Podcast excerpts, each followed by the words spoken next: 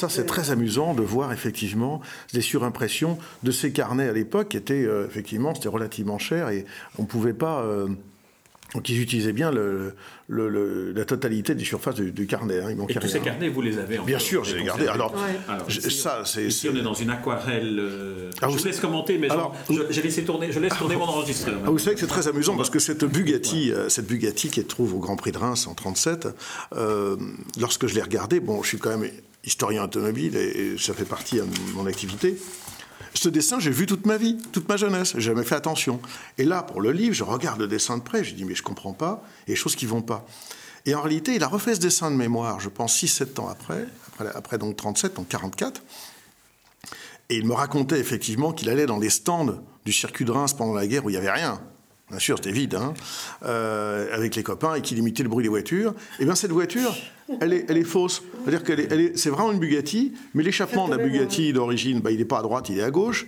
Les- les- la prise, de- la prise d'air, c'est pas les mêmes. Enfin, il a fait une interprétation. Et moi, sur le moment, je comprenais pas du tout. Je dis, mais qu'est-ce que c'est que cette histoire? Là, regardez ça, c'est très marrant. Cette voiture surbaissée, c'est une Hotchkiss.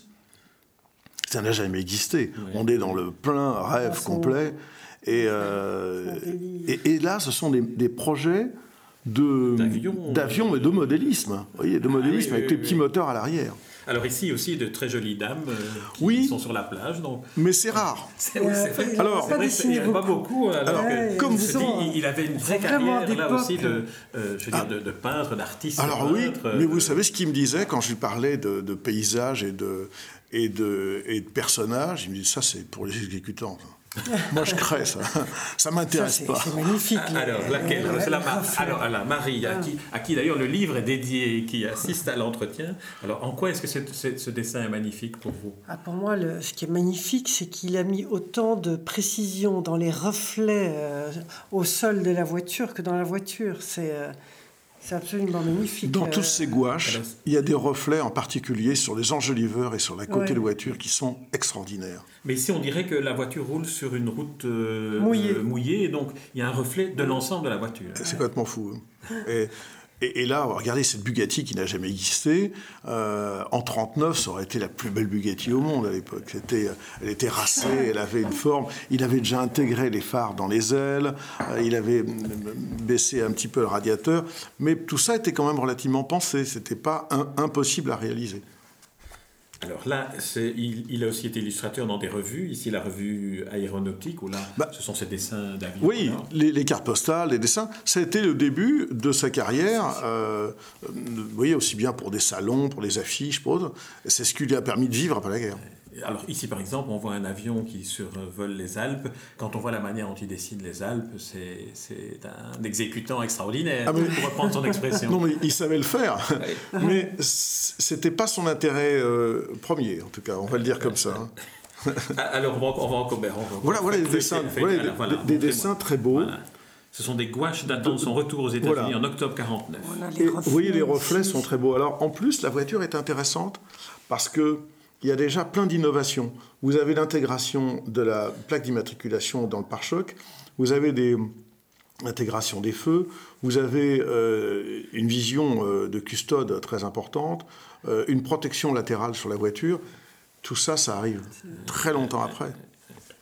Alors, Voilà le Bic. Ah, le, le camion Bic, voilà, le camion Bic avec euh, différentes versions. Ça, c'est un projet. Le premier projet du véhicule publicitaire Bic, qui est une sorte de euh, d'accessoire de, de bureau agrandi dans lequel on peut euh, déposer les bics. oui, rien, rien, comme je disais tout à l'heure, rien n'arrêtait. Vous voyez, il avait pris un cockpit d'avion, il s'était amusé. Quoi, hein. Mais alors là, on voit bien le- l'essuie-glace central. Ce sont des choses qui n'existaient pas à l'époque. Ça n'existait pas. Alors là, on on a parlé, on a parlé des téléaviens. Alors, Ah, c'est l'écran plat, là. ah, voilà l'écran plat avec un article de Ouais. journal avec un titre inouï. Cet homme a déclaré la guerre à la laideur industrielle. C'est un beau slogan pour votre papa. ça. Ah oui, c'est c'est chouette. hein, est- Mais vous savez, je pense qu'il aurait euh, été euh, euh, plus. euh, un peu plus souple souvent avec quelques rapports avec les industriels et il aurait sans doute fait encore beaucoup plus de choses. Mais il avait ses idées, donc il défendait euh, bec et ongle ses idées et euh, quand ça marchait pas en face, ça coinçait. Alors avec des marques comme Vonder qui faisaient les, les, lampes électriques, il leur donnait carte blanche, donc ça se passait très bien. Mm. Mais pas avec tout le monde. Voilà. Voilà, voilà une lampe de poche Vendère, là, c'est.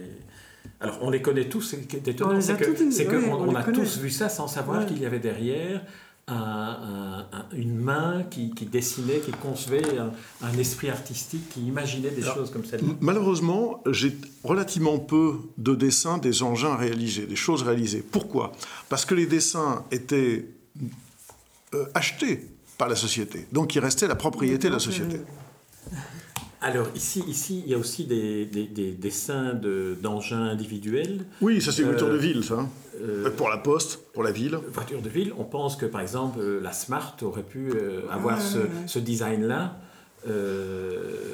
petite voiture individuelle de ville.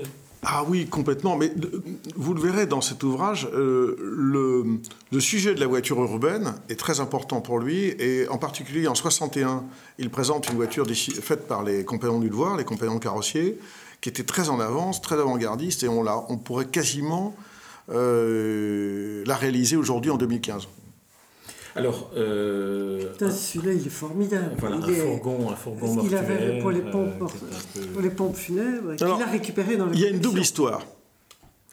Il y a une double histoire dans cet engin qui était donc commandité par les pompes funèbres générales à Paris et ils voulaient quelque chose de différent. Bon. Euh, mais c'était tellement différent que ça n'avait pas été adopté par tout le monde. Donc ils en ont fait effectivement un. Euh, extrêmement avant-gardiste, des formes totalement différentes, mais tout était pensé pour, euh, pour l'utilisation qu'il y avait en faire. Et à la fin, de, euh, donc euh, l'engin, 20 ans après, a été réformé. Mon père l'a racheté. Et en 98, quand mon père décède, le, le, le, corbillard était à Reims, au musée, et je dis, il faut qu'il soit là. C'est obligatoire, il faut qu'il soit là. Donc on fait ramener par camion à Saint-Dizier, en Haute-Marne, lieu de résidence de mon père, cet engin, on le fait mettre en route, on fait admettre par les pompes funèbres générales de Saint-Dizier qu'ils puissent l'utiliser. Tout se passe bien.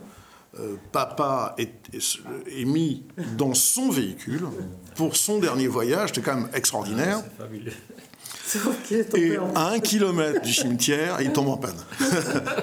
Alors, mon père dit toujours, moi, je ne roule pas avec les voitures anciennes parce que j'ai peur de tomber en panne. Donc, bien sûr, tous ses amis qui étaient derrière étaient morts de rire. Puis, ce mari, il nous a fait encore une farce. Et c'est moi qui suis passé devant. À l'époque, j'avais un, un, véhicule un peu costaud, un 4x4, et je suis passé devant, heureusement j'avais une corde, je suis rentré dans le cimetière à la corde avec mon père dans son véhicule en panne derrière. Voilà.